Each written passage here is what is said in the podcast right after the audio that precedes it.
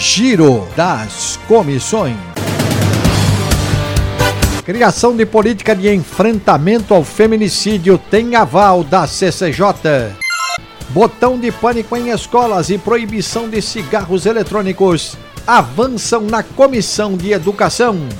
Comissão de Administração Pública aprova projeto que propõe a criação de Frente Parlamentar de Mudanças Climáticas no município de São Paulo.